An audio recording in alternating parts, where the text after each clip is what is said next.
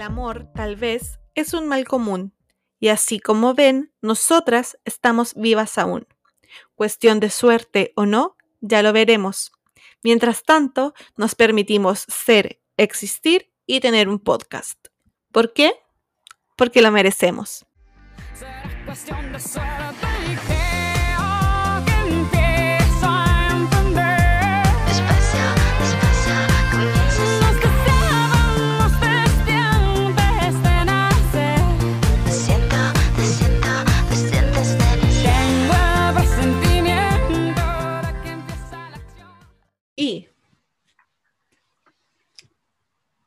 Hola, Hola a todos ¿cómo están? y a todas. Sí. Estamos en nuestro cuarto capítulo de Porque, Porque lo, lo merezco merezco podcast. podcast.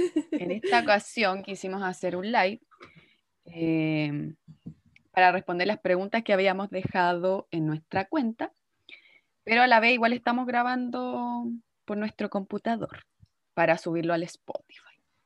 Así es. Para que queden Y todas este las mi plataformas primer, mi digitales primer live. Este es mi primer live en tu vida. en mi vida, Felicitaciones por este en esta encarnación. ¿Quién sabe en otras? Sí, quién sabe en otra, quizás fue influencer. Eh, la verdad es que, seamos sinceras, o yo por lo menos, me sentía un poco ansiosa antes de comenzar este, este capítulo. Más que nada porque vamos a hacer un live y esto va a quedar guardado y después la gente lo puede ver y todo, pero Ujú, ujú. Eh, yo también, yo también. Es que te juro que hace tres minutos estaba que me desmayaba. No sé, no sé por qué, pero bueno. Respuesta porque así fisiológica. es la ansiedad. Sí, así es la Sí. ansiedad, las respuestas No, y que algo puede pasar, algo malo puede pasar y Mm, pensamientos catastróficos. Pero hemos salido adelante y lo estamos haciendo igual. Llevamos tres Y- minutos sobreviviendo. No, y bueno, antes de, de comenzar el live, eh, quisimos, aparte de responder las preguntas, como tocar algún tema, como todos nuestros capítulos que tratamos sobre alguna temática en específico. Y justo hoy día, cuando nos comentábamos que estábamos como ansiosas, eh, escogimos hablar de la vergüenza. Yo lo hice muy desde la intuición y porque estaba conectada mucho con, con esa emoción. Con el momento presente, además, pues con esta vergüenza que estamos sintiendo de hacer esto. Entonces, calzaba justamente eh, comenzar a hablar de, de la vergüenza el día de hoy. Exactamente. Y además, porque igual em, coincidió con que estoy leyendo, todavía no lo termino, ¿sí? Un libro de Brené Brown, no sé si la conoces, no sé si la conocen aquí, las que, los que están, eh, que es una académica estadounidense que ha investigado sobre la vergüenza y también la vulnerabilidad. Y tiene Mm, distintos libros, pero el libro que estoy leyendo actualmente se llama Los dones de la imperfección. Y en ese libro eh, hace referencia a la vergüenza. Y, y bueno, ella señala que es una emoción universal, que todas las personas hemos sentido vergüenza, ¿cierto? Y que eh, es un sentimiento como muy incómodo, doloroso, eh, y que se basa en la creencia de que somos imperfectos y que por tanto no somos merecedores de recibir amor ni de pertenecer en algún grupo. Mm. ¿Ves tú? Que como, como que ese es el miedo de la vergüenza en el fondo, pues, como... Claro. Mm, Irse no parte o excluido. claro, claro. Sí. Mm. Y, y claro, como que nos invade, ¿cierto? Como que nos inunda y como que nos encoge, como corporalmente.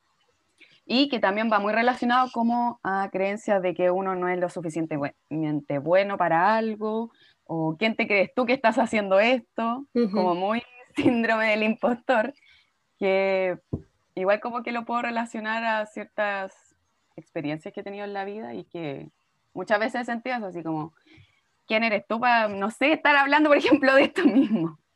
Escuchar, Pris- ¿para qué? La psicóloga Priscila, Priscila Hernández. La Exactamente. Em, bueno, y también buscando más información, igual habían como otras corrientes o psicólogos que, que hacían referencia a que esta era una emoción más bien autoevaluativa, autoconsciente, porque se originaba eh, a la vez de que uno hacía algún juicio, alguna evaluación de la conducta que uno mismo tenía y que suele ser como negativo. O sea, un juicio evaluativo de, de alguna acción que uno hace.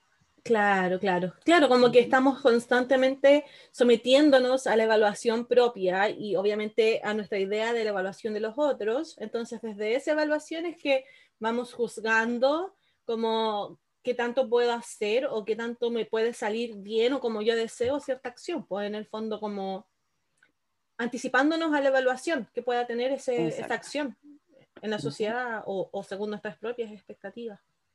Exacto. Y claro, y que al final nuestras propias expectativas igual están teñidas de los estándares y mm, reglas o normas que están socialmente como establecidas. Sí, iba a decir exactamente lo mismo. Como, de hecho, hoy día lo hablaba en consulta, que, mm, que efectivamente, o sea, como el fracaso, la sensación de fracaso, la sensación de vergüenza, la sensación del rechazo, todo eso es, eh, es claro, es la interiorización de esos conceptos que, que finalmente son súper sociales, porque tienen que ver con los otros. Bueno, como todo, básicamente. Somos seres sociales. Exactamente. Sí. Y también leí algo que igual me llamó la atención y que obviamente es algo que he podido observar, que la vergüenza igual puede ac- actuar como un factor inhibidor de ciertas conductas, eh, como que son socialmente inmorales. No sé, por ejemplo, Mm. robar, como que vergüenza, no sé, robar, que la gente sepa que roba. Claro, y O... Sí, dime. ¿no? Que también puede ser adaptativa en torno a que me puede proteger, ¿cierto? De- del, del juicio social, pues en el fondo me protege, por ejemplo, si yo tuve una experiencia dentro de la cual me sentí rechazada, me sentí excluida, eh, me sentí vulnerada, de hecho eso, a eso es como a, lo que quiero apuntar, si me sentí vulnerada, quizás... eh, genero este mecanismo de forma de que en un futuro no me vuelva a ocurrir, que en el futuro no vuelva a sufrir esta vulneración en torno como a esta exposición, como igual esa es como la función yo creo que, que tiene eh, de manera adaptativa. ¿Me cachai? Sí. Igual yo leyendo a esta autora que mencioné en un principio, ella como que llama a, a superar como la vergüenza, eh, invitando abiertamente a hablar de ella, sobre ella. Como que esa es la forma como de, de ser resiliente como a la vergüenza, como hablándolo en voz alta y, y de poder escuchar a otras personas que yo también me he sentido así, yo Mm. también he vivido experiencias incómodas, em, porque además como que, no sé, se tiende a esconder igual estos sentimientos que ciertamente son desagradables. Claro. Claro, escondo que, que- que tengo vergüenza en el fondo. No quiero admitir que es por vergüenza que no hago algo, por ejemplo. Bueno, a mí me pasa mucho eso, creo. Mm. Como así como, no, no, no sé, no admitir que, que uno le puede, le puede sentir vergüenza quizás por cosas que, que uno mismo juzga así como, oye, pero ¿cómo vas a sentir vergüenza por eso? Claro, claro, como que no tiene sentido sentir vergüenza. A mí me pasa mucho con, con, con todas mis emociones, como que me da vergüenza como exteriorizar mis emociones. Igual es algo en lo que, en lo que estoy trabajando y todo, pues, pero Ujú. me, me avergüenza un poco como el comentar lo que siento, porque siento que va a ser juzgado, que no tiene lugar, como independiente de la emoción que sea, ¿cachai? Incluso como la felicidad, como que algo, incluso como que siento que eso, como incluso que algo te cause placer, que algo te sea, que algo te sea entretenido, que algo te guste, de repente igual causa como un poco de vergüenza, puedo admitirlo, como, a ver, ¿cómo que puede ser? Sí, un ejemplo. Mm, como, no sé, como, la- como ser el centro de atención.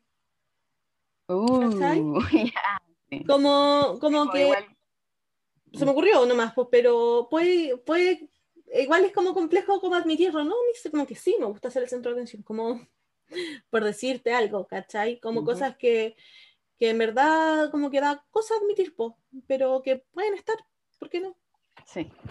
Sí, yo creo que igual me pasa eso de sentir ver- vergüenza por, o sea, al momento de expresar lo que siento, y Ujú. como más específicamente antes, quizá y ahora no, eh, o quizás con menos intensidad, como que me vean llorar, y, y eso que soy como muy llorona yo, pero eh, porque igual siento que está, no sé, quizás ahora no, pero cuando era niña, como muy catalogado de que llorar es como desagradable verlo eh, en otra persona, y que igual como tiene esa connotación como de débil. Sí, sí, y igual es cuático como eh, esto como de la incomodidad con la pena de las otras personas. Yo creo que Sí. también responde N a la falta de educación emocional, pues, como Mm. que queremos que a la otra persona se le pase rápido, queremos que, que, que lleve su pena hacia otro lado porque me incomoda, como me incomoda, porque yo tampoco soy muy capaz de em, acompañar mi propia pena, po, mi propia tristeza. Exactamente. Entonces ahí ocurre justamente que también me incomoda la de otros porque me refleja la mía. Entonces como que me incomoda, me incomoda. Y, y yo creo que es algo que tenemos súper metido, como esto como de querer. Yo también ahora me he trabajado harto porque soy psicóloga nomás, pero, pero también tengo eso de querer que se le pase luego, ¿cachai? Como Yo igual. porque nos incomoda. O sea, quizá igual menos aquí, como yo te... Igual soy como bastante sensible, pero sí he visto eh, otras personas que es como, ya uno está triste y es, no, ya, pero no, no te sientas mal, como que ya pasó, no es tan terrible, hay que tirar para arriba. Y ahí es cuando más nos equivocamos en, en validar las emociones, en acompañar, en ser empáticos. Como que, como, claro, como no darle ese espacio a que se exprese esa emoción y poder transitarla y, Claro. y vivirla. Ujú. Sí, Eh, y quizás lo mismo puede pasar con, con la vergüenza, como igual es incómodo, entonces mejor no identificarla ni, ni decir abiertamente "Oh, esto me da vergüenza. claro, y quiero que pase pronto y como que no exista. Claro, pues, además que físicamente igual es eh, desagradable. Sí, pues O sea, yo creo que esa es otra de las cosas que me da mucha vergüenza porque eh, yo sí siento que soy una persona vergonzosa Claro. y, y físicamente, claro, uno se sonroja o no sé, empezáis a sudar o la boca se te seca. Como que las demás personas igual se dan cuenta que estás sintiendo vergüenza, entonces como miedo de vergüenza de tener vergüenza. Claro. Claro, sí, pues, o sea, físicamente ya genera algo que es incómodo que, que, que te vean los otros de esa manera. Entonces, desde ahí. Y, y es como un círculo, es como la ansiedad, pues mientras más vergüenza te dé la vergüenza, y De como, hecho, sí. como De hecho, un- sí, yo siento que está muy relacionado con, con la ansiedad. con la ansiedad. Y otro mm, aspecto que también tiene que ver con la vergüenza y siento que igual la he experimentado es el tener cringe. Yo le digo cringe, pero se dice cringe. Y es el sentir vergüenza ajena. Es como sentir vergüenza por otras personas que no que se comportan de una forma no No esperada. apropiada, no esperada. claro, inadecuada, según nuestras propias expectativas. Sí, sí, y, y es, es re incómodo, como que, mm, eh, de hecho, por ejemplo, tú me decías, o no sé si tú o alguien más me decía que, por ejemplo, no le gustaba The Office porque no podía con esa sensación de cringe, Ah, no, no fui yo. ¿cachai? Pero, Porque, sí pero igual me han dicho que esa serie es muy cringe. entonces quizás hay gente que como que le incomoda demasiado y, y le cuesta verla. A mí me encanta, no sé, pero obviamente de repente hay situaciones, hay un capítulo en particular que no te quieres ir de ahí porque es, es, demasi- es demasiado cringe. Pero a mí pasó en un capítulo en particular, por sobre todo. Eh, para los que sepan, para los que vean The Office, es el capítulo de la cena. Ya, bueno. eh, em, pero efectivamente pasa algo corporalmente que te, que te Sí. genera eh, rechazo con, Claro. Sí, con y atendiendo a eso de la vergüenza ajena, em, personalmente, igual las veces que lo he sentido han sido donde otras personas expresan sus sentimientos abiertamente. ¿Ya? ¿ya? Por ejemplo, mi mamá suele, bueno, e- esta, este cumpleaños no, pero cuando hay reuniones sociales o cumpleaños, ella suele escribir algo y como leerlo para Ah. todos, como hoy día me siento feliz de estar con, no sé, mi hija y que todo este- Y hablando libremente de lo que siente. Y, es- y esa si- situación igual me da como vergüenza ajena, pero, pero obviamente tiene que ver con mi propia dificultad de poder expresar cómo me siento. Claro. Mm.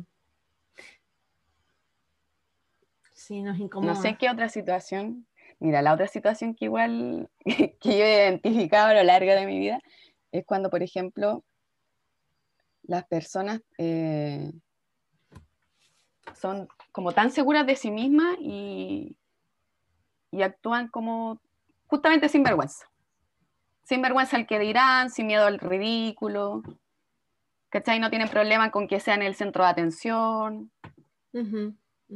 Y le da lo mismo si lo van a hacer bien o lo van a hacer mal, porque simplemente lo hacen y lo pasan bien. y-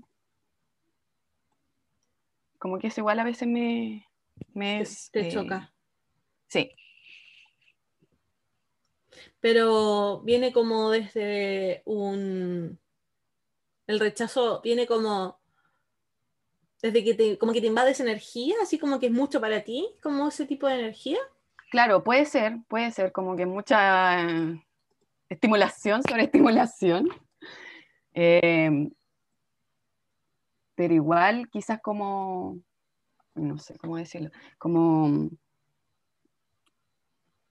mm, esa facilidad que tiene la gente como de hablar libremente o hacer libremente lo que sienten. Por Mm. ejemplo, no sé, alguien. Sí, bueno, yo creo que Sí. igual, igual ahí es como bueno imaginarte y entender como que esa persona en realidad, en el fondo, como que tampoco es como que lo, lo, lo haga tan fácil o que lo haya hecho fácil desde el principio. No, claro, claro. ¿Cachai? Yo creo que en general, ay, bueno, hay personas que sí, tienen como una base de crianza y yo qué sé, eh, que les permite ser así desde el principio, ser ellos mismos, como, pero creo que en general Auténticos. auténticos, claro, que tienen el don de la espontaneidad, nacieron con, Exactamente, gente Con espontánea, aquello. auténtica. claro, pero yo creo que, que la mayoría de esas personas no, pues, yo creo que la mayoría de esas personas como que tuvieron que trabajar en eh, Ah, claro. como ese sí. saboteador interno y toda la cosa, pues, Y siento que ahí estamos, ¿ah? trabajando eso. esa es la idea. Si no, no estaríamos haciendo este live, te contaré. No, claro que no, no, no, no. Estaríamos en una situación más cómoda, básicamente. Más en la zona de confort. por supuesto, por supuesto. Sí. Bueno, y eso, eso fue lo que estuve reflexionando en torno a la vergüenza, que ciertamente una emoción que, que ha estado presente durante mi vida, porque también desde pequeña siempre muy tímida y todo, y, y también relacionándolo como respecto a nuestro segundo capítulo, esto de, la, de nuestro cuerpo, ¿cierto? De no sentirnos conforme con nuestro cuerpo. eh, igual ahí la vergüenza está presente. Sí, sí, total, totalmente. Em, igual e- es, brígido, es como, eh, es co- como que mientras más lo piensas, como más ilógico sentir vergüenza de tu cuerpo. Obviamente eso no quiere decir que no lo podamos sentir, obviamente. Ah, claro.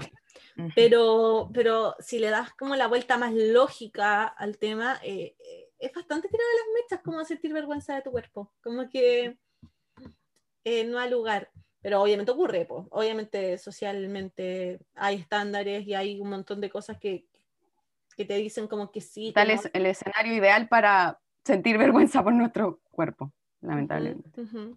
Sí, y mm, ah, por ejemplo, igual estaba reflexionando sobre eso, porque como que es como esas cosas que dije, pucha, no, no lo dije en el segundo capítulo, A Cuando- ver, cuando hablábamos de, mm, de los estigmas en torno a, a los cuerpos, y es que a mí me pasa mucho como esta vergüenza frente a mi cuerpo, me pasa sobre todo con personas que ya me conocen y como que pueden ver un cambio en mí.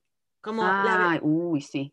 La vergüenza como de ver, no sé, mis compañeros de colegio, ¿cachai? Ay, qué vergüenza, ojalá que no haya nadie aquí, no, no hay nadie. Uy, van a decir, y, y como, no sé, está cambiada. Claro, como, no sé, como pueden hacer cualquier juicio como negativo y eso como que me, me da Claro. mucha vergüenza. Me da mucha Ujú. vergüenza porque obviamente mi cuerpo ha cambiado y, y, y claro, lógicamente lo pienso y es natural, ¿cachai? Es natural que nuestros cuerpos cambien. Em,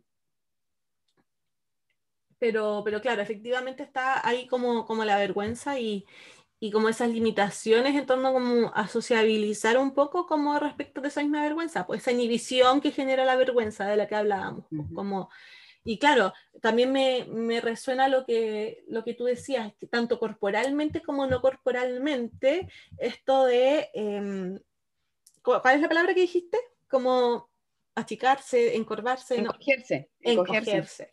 Uno De se hecho, esa es la traducción de, de cringe. Encogerse. Ah. Sí. Entonces, como es literal y no literal, según yo, esto de encogerse. Uno se encoge con la vergüenza Ah, no, corporalmente, corporalmente sí, po. a nivel corporal, pero también a nivel social, pues, ¿cachai? Como que igual te recluye, no sé, es como- como te Sí. esconde, te hace Te como... escondes. Es que eso es la vergüenza, como retirarse, eva- evadir, no sé, desaparecer. Es como trágame tierra, pues sí, esa es la, Claro, claro. la frase. Mm. sí.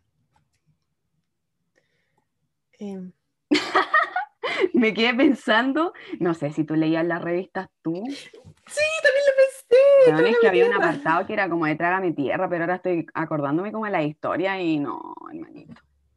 Eran así como de carretes y cosas así, ¿o no? Sí.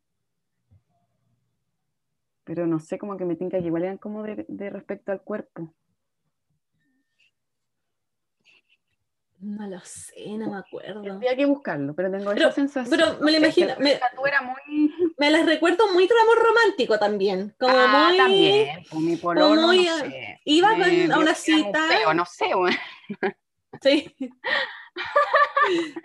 Primera escucho cita y resulta que no me había depilado. Ah, estaba de tierra. Ya, Claro, sí.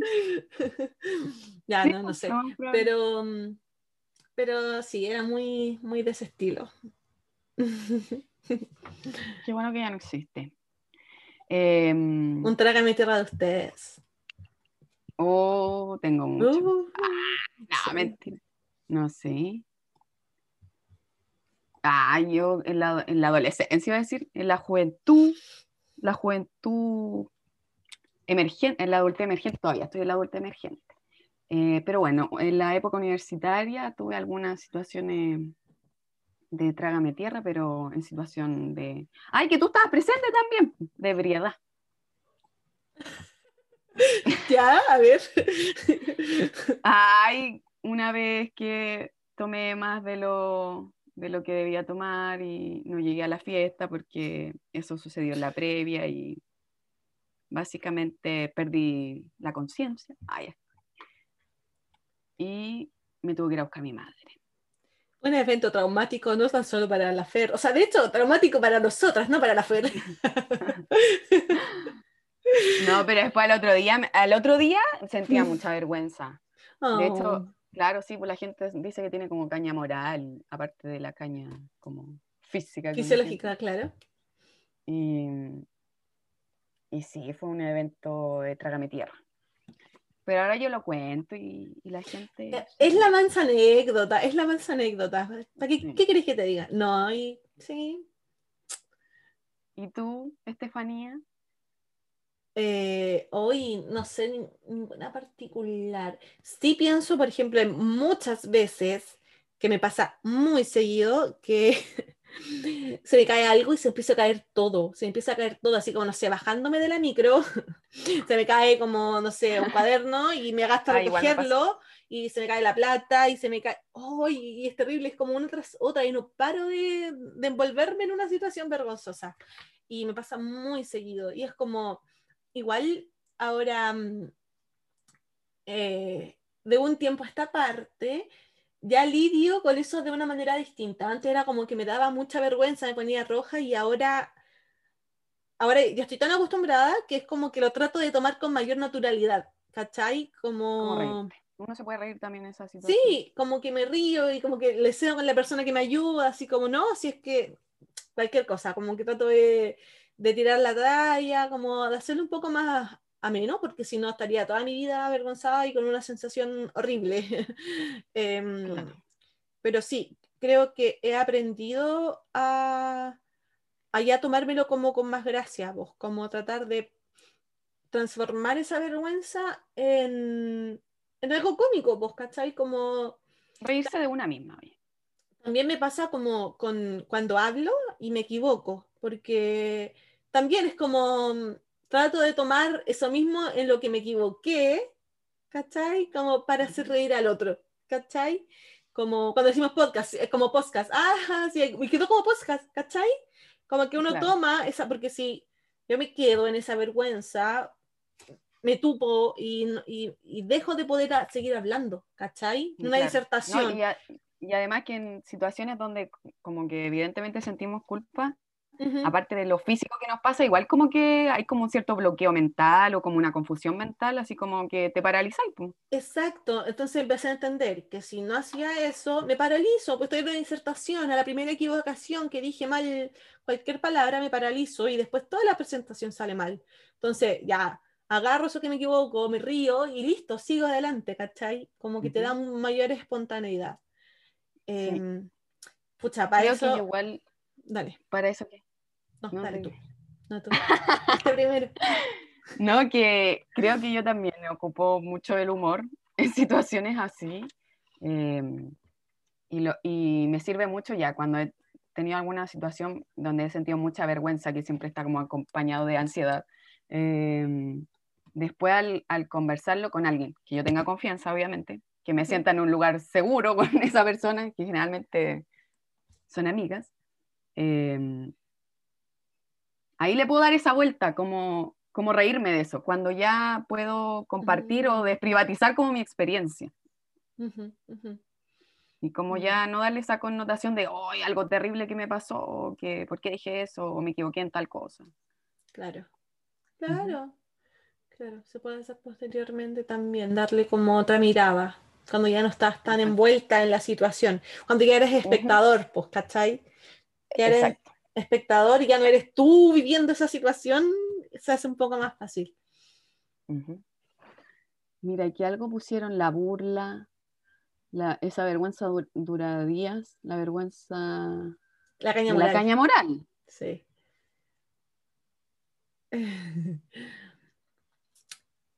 Hoy, ahí está. Ah, ya, se me había pegado un poco.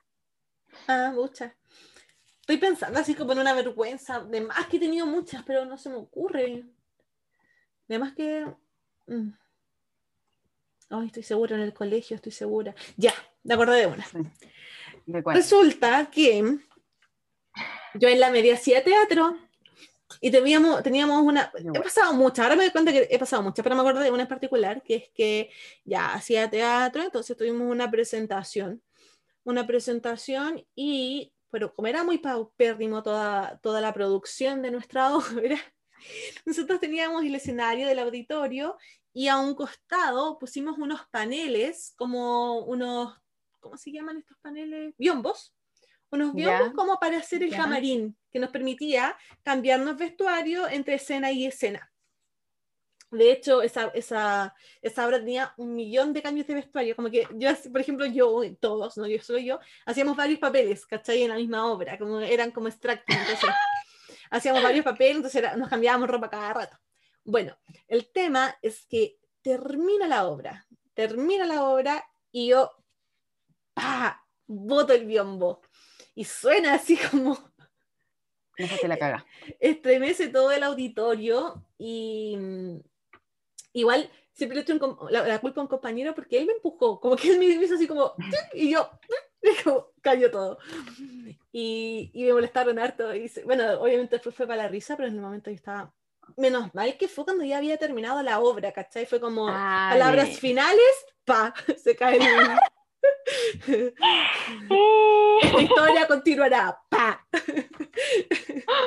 Puta. Y, y me dio mucha vergüenza, me dio mucha, mucha, mucha vergüenza, pero mm, de hecho como que lloré después un montón de rato, no sé por qué, era como la emoción, igual la obra y como que Igual hubiese llorado quizá. no, no era tanto la vergüenza, era como la, la emoción, la adrenalina de- del Claro. momento y toda la cosa.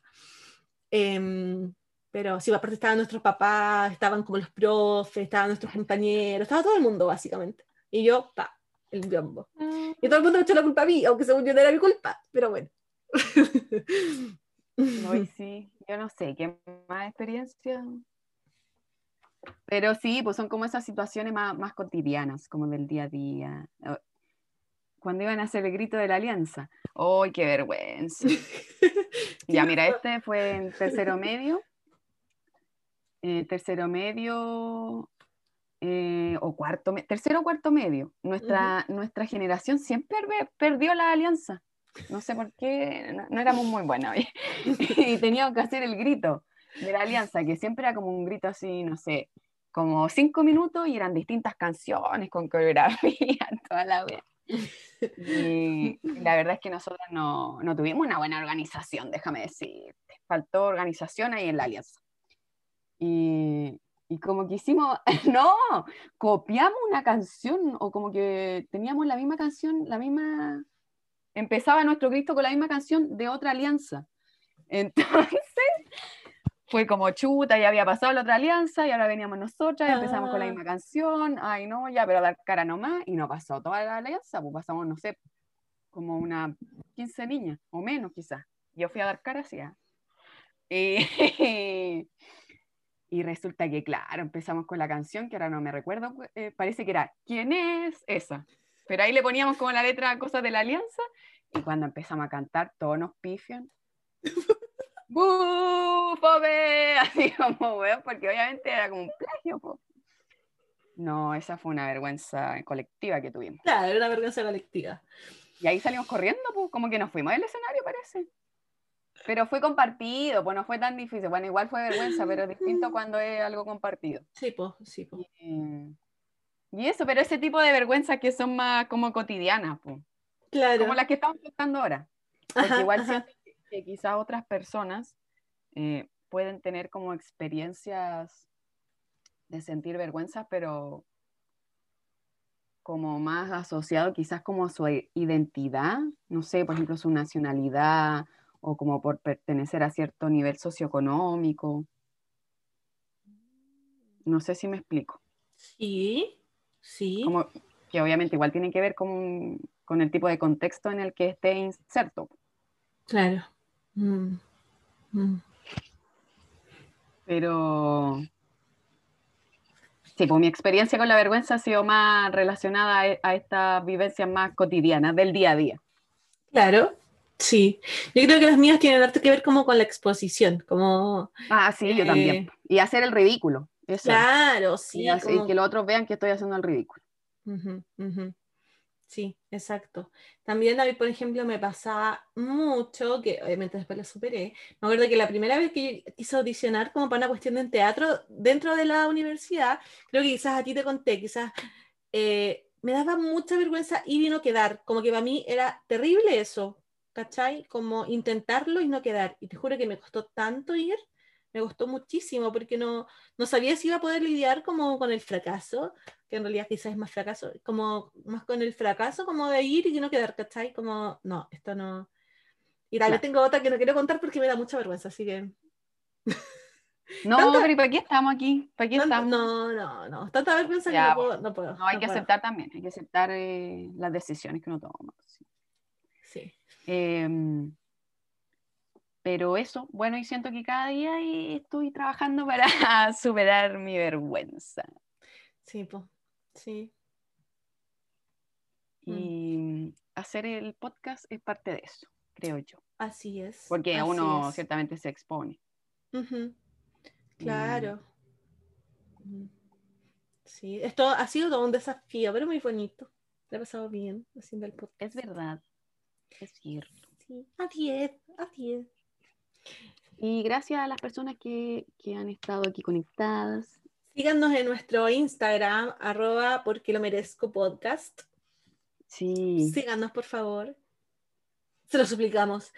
Eh, tanto a nuestros radioescuchas del Spotify, el, App- el Apple Music y todas las plataformas digitales, como a nuestros amigos y amigas de Instagram.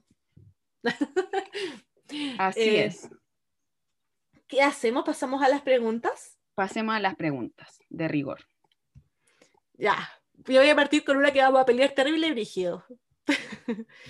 Nos preguntaron, ¿Juan Gabriel o Marco Antonio Solís? Mira, sabéis que a mí me gustan ambos, ambos dos. Eh, Juan Gabriel, que en paz descanse. Son buenas sus canciones. Sabéis que en mi casa tenemos un CD Ujú. eh, que lo escuchamos cuando vamos de viaje en el auto. Oh, todas las canciones, me sé todas sus canciones. Pero, pero Marco Antonio, yo voto por Marco Antonio Solís. Yo, la verdad es que tengo una, perdón, pequeña versión por Marco Antonio Solís. Me sé todas sus canciones, y todas sus canciones de principio a fin, porque a mi mamá le encanta, pero no me Sí. gusta tanto. Y Juanga, Juanga, Juanga, Juanga, te amo por siempre. No, sí. Em, Así que yo voto por Juanga. No, yo voto por Marco Antonio, o sea, pero por eso mismo, porque mi papá y su esposa, la tía Jackie, son fan de él, entonces como que yo crecí escuchando a Marco Antonio y Sí. Igual. es como muy familiar para mí. De que hecho, se parece a Jesús. Ay, y se parece a Jesús, así que voto por él. Eh, a mí me pasaba que cuando chica lo odiaba más que ahora, sí. Ahora como que ya dejé esa parte así que igual era así como hater por hater nomás, ¿cachai? Como odiar por odiar, como que... eh. Y como que ahora sí me gusta Marco Antonio, pero todavía sigo un poco con esa... Pero no, yo creo que algún día lo voy a superar y voy a admitir que en realidad en el fondo de mi corazón amo a Marco Antonio. Solís, pero por ahora lo odio. Ah,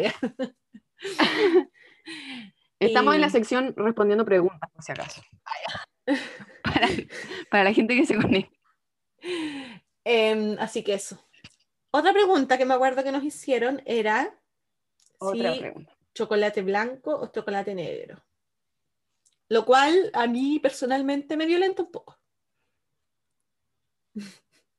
¿Por qué? Eh, ¿Por qué? Porque el chocolate blanco no es chocolate. Ah, no, a mí me gustan los dos tipos, pero chocolate negro. Mm. Sí. Dios sabe, Dios sabe que sí. Dios sabe que sí, está al tanto, está al tanto. Vos sabes que sí. Em, ¿Cuál es la otra pregunta, señorita? no sé, no me acuerdo. ¿Quién está Eh, conectado que nos salude? Eh, no hizo la tarea. Eh, ay, yo no puedo ver. Te dije que podía, iba a poder ver desde el compu, pero no puedo. Mira, mi amiga Sofía Cartes, mi fotógrafa. Tu de cabecera, fotógrafa oficial. Sí, ¿sabes que igual pienso? ¿Sabéis que la encuentro un parecido a la Roxy de verdad, de verdad de oculta la Estefanía? A la Rocío Toscano. Sí. Sí. Ay, gracias. Ah. Siempre quise ser Rocío Toscano. Como que ella es como muy. Muy de la madre tierra, muy, muy hippie, muy. Sí. Mm. Qué envidia. Qué envidia. Qué envidia poder ser tan hippie y madre de tierra. Oye, aquí se pueden hacer preguntas aparte igual. Sí, Si la gente no haga preguntas aparte. Por supuesto, háganos pues quieren. preguntas. Y de hecho hay un, hay un espacio al ladito de como esta parte con donde uno invita, que hay como un signo de pregunta. Ahí también pueden dejarnos preguntas o tírenlas directamente en el, en el chat. ¿no? Vamos con la tercera pregunta, Estefanía. Es que no me acuerdo, señora. Ya, pero ¿Por qué decidieron estudiar psicología? ya, personalmente, mira, recordando yo mi historia de vida, creo que en la adolescencia, cuando tenía como unos 15, cuando ya no sé, como en segundo medio, eh, tenía episodios de crisis existenciales. Y, y vivencias como de emociones muy intensas y haciéndome muchos cuestionamientos y me interesaba como estudiar qué pasaba en esa época, en esa etapa del ciclo vital. Pero también yo creo con una intención de, de como querer comprenderme a mí misma. Claro. Mm. No resultó. No dio resultado. Sigo aquí la misma. No, psicología es una carrera muy bella. Sí, es muy bella. Para estudiarla. Bueno, ah, ya, igual quiero decir que también me interesaba mucho el, el tema como del estudio de los grupos sociales y también pensé en algún momento como estudiar sociología. Pero después Mm. descubrí que psicología tenía muchas áreas para desempeñarse y dentro de eso también existía la psicología social. ¿Y qué otras cosas quisiste estudiar o ser, hacer en la vida? Uy, hace, ayer encontré mi postulación que hice. ¿Ya? puntaje, y ahí estaba, po.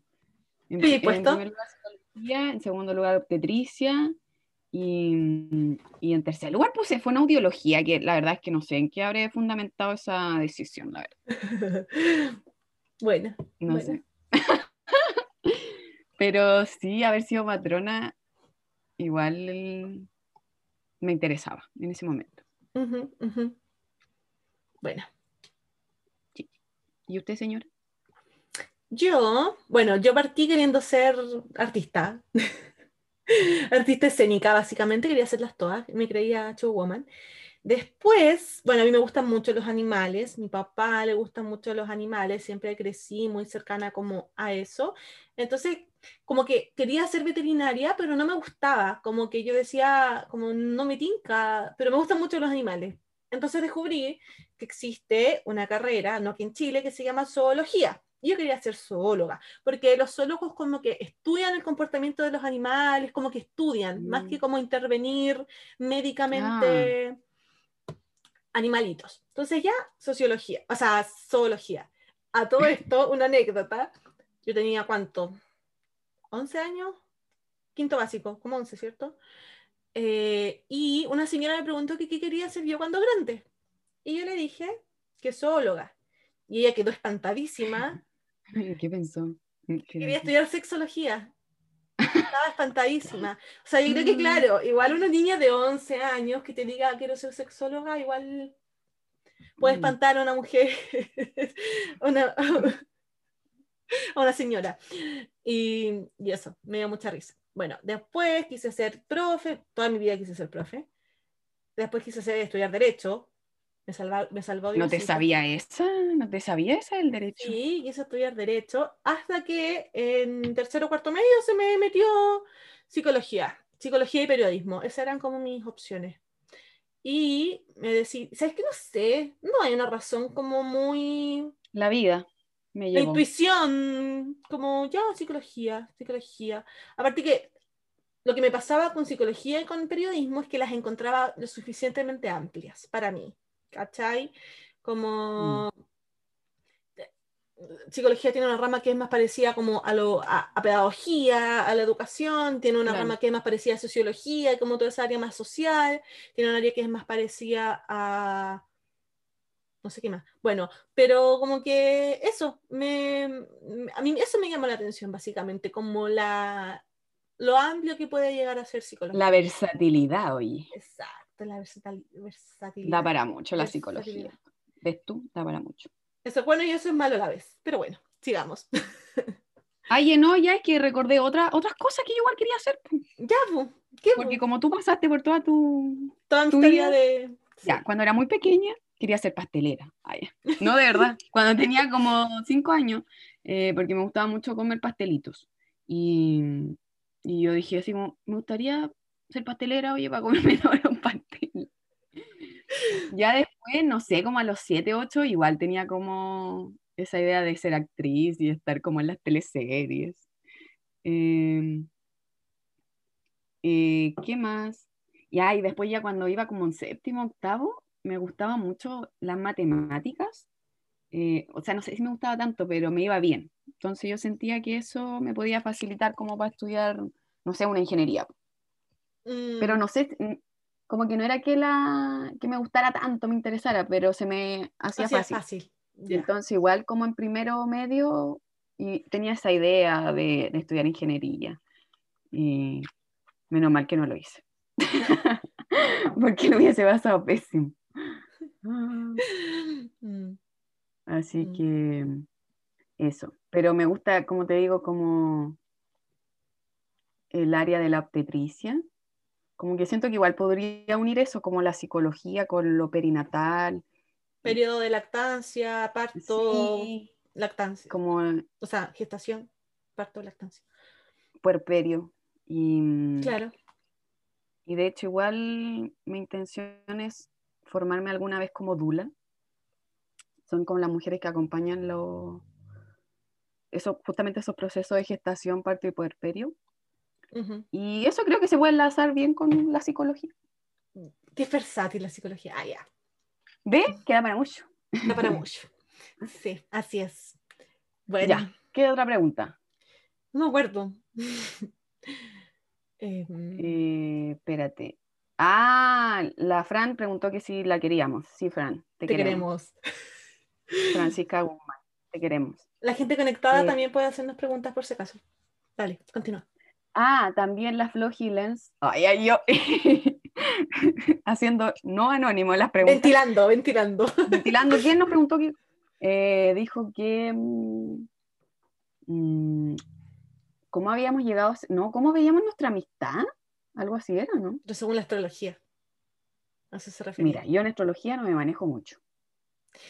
Mm, suponiendo que la astrología tiene algo de sentido, ah, ya. parándonos desde ese paradigma, yo lo vería desde tu cancerianidad y mi capricornicidad. Aunque no somos muy capricornia y cáncer en nuestra relación, al menos como con el podcast, no siento que esté como tan delimitado, pero de más que en alguna forma puede ir Ahí por ahí. hay, un- hay una. Hay un, Porque un- cáncer y capricornio eh, son opuestos complementarios. Como desde ahí lo miro yo. Ah, mira, qué bueno. Y Qué había bueno. otra pregunta. Mira qué lindo. Mira, Había otra pregunta de la Flo igual que tampoco sé responderla muy bien porque era como con cuál eh, eneatipo te identificas. Yo creo que igual Y- esa pregunta em, da para explicar todo el enneagrama, así que Sí, pero de lo poco, de lo poco que sé del eneagrama, bueno, primero como que nadie te puede decir tú eres este eneatipo, como que uno tiene que identificarse. Y creo que no he leído lo suficiente como para decir yo soy este numerito. ujú. Pero según otras personas, porque creo que hay como una clasificación de imagen, de conservación, o no sé si es lo mismo, emoción, Pero- conservación y no me me han dicho que podría ser de imagen, y no sé cuáles son esos números, pero también me han dicho que podría ser el 9. Ujú. Ya, Sí, pero tarea para la casa, voy a ir a leer. Podría ser nueve, podría ser seis, podría ser. No sé qué más, cuatro, no sé. puede ser. Bueno, yo em, creí toda mi vida, ah, toda mi vida, que era cuatro, pero últimamente, que estaba en procesos de introspección más rígidos, creo que soy tres. Eso. Es y que- como en una, en una palabra, así que... El ¿Qué tres significa ser? es la vanidad. Listo, ahí la dejo. Ah, Ah, ya. Eso. Cristiano Ronaldo, eh, la Jennifer López, em, em, J-Lo. no sé quién más es tres, bueno, pero como que siguen un poco por la apariencia, como por lo que proyectan, como Mm. eso. Entiendo. Em, y había otra pregunta que decía, ¿cómo habían pasado la cuarentena? Bien, pues, hicimos deporte, cocinamos pan, eh, Aprendí muchas manualidades. meditar, todo, todo lo que se hace en una cuarentena, por supuesto. Obvio. No sé, yo siento que dentro de todo, bien, afortunadamente y, y ¿cómo se llama? Entendiendo que, porque igual es- soy una persona privilegiada, po. Sí, pues. Ujú. Mm. y que no, no pasé como mayores problemas eh, durante la pandemia ni en el confinamiento, a pesar de que, por ejemplo, estuve cesan- estoy cesante. eh, Tienes una red no de pasé apoyo. como- Exactamente. Así que dentro de todo, bien, pero obviamente echo de menos el contacto con otras personas y hacer actividades que comúnmente hacía. Sobre todo Claro. salir a la playa o ir al rec, cosas que eran muy del verano de cosas. Pero bueno. Mm, mm, de más. Bueno, Fernanda, llevamos yo creo casi como una hora de podcast, así que quizás no, podríamos... mentira. Sí, casi, vamos a la hora. Así que... mm, Oh. Nos despedimos de todos nuestros auditores de Spotify, de Apple. No olvi- olviden seguirnos en Instagram. Nos encuentran como arroba porque lo merezco podcast. Y... Había otra pregunta, pero ya filo. Bueno, y eh, agradecida de la gente que se conectó durante el live em, y de las personas que nos siguen en nuestra cuenta igual. De a poquito vamos subiendo los seguido- seguidores. Gracias. Gracias, feliz Mercurio retrógrado.